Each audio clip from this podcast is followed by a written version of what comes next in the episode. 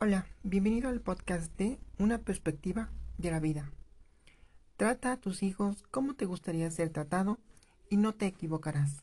Extraído del blog La mente es maravillosa, escrito por la psicóloga Valeria Sabater. Trata a tus hijos como a ti mismo te gustaría ser tratado. Apaga sus miedos. Pon nombre a esas emociones que ellos no saben expresar. Regálales tiempo. Entiende sus sueños y hazles sentir como lo que son, las personas más valiosas de tu mundo. Resulta curioso cómo a día de hoy muchas madres y padres ven la crianza con un poco de miedo. Leen manuales de educación, se instruyen en las últimas teorías y buscan respuesta a cada problema en Internet o en esos amigos que se alzan como auténticos gurús en temas de crianza. Esos papás se olvidan en cierto modo de escuchar algo más valioso que todo esto, a su instinto natural. Un niño no quiere gritos ni entiende reproches. Tu hijo merece ser tratado en el arte de la escucha, la paciencia y la grandeza del afecto, porque a los niños no hay que domarlos, hay que amarlos. El instinto de una madre o la capacidad de un padre a la hora de intuir las necesidades de sus propios hijos es sin duda la mejor estrategia a la hora de educarlos.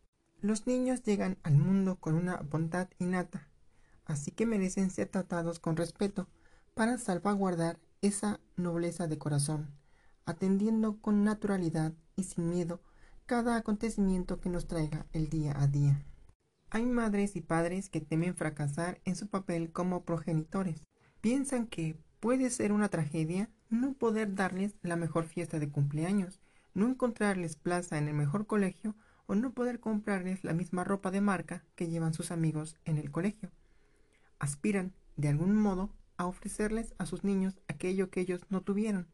Queda claro que cada uno es libre a la hora de elegir cómo educar a un hijo, pero a menudo se nos olvida cómo son los niños y todo lo que acontece en su interior. Nos aferramos a pensar en todo lo que debemos ofrecerles sin descubrir primero qué necesitan realmente, a nosotros mismos, a sus padres. Un niño no es un adulto en miniatura, es una persona que necesita entender el mundo a través de ti y con tu ayuda. Un niño actúa siempre por necesidades y no por manipulación o malicia, como los adultos. Hemos de ser intuitivos ante estas demandas.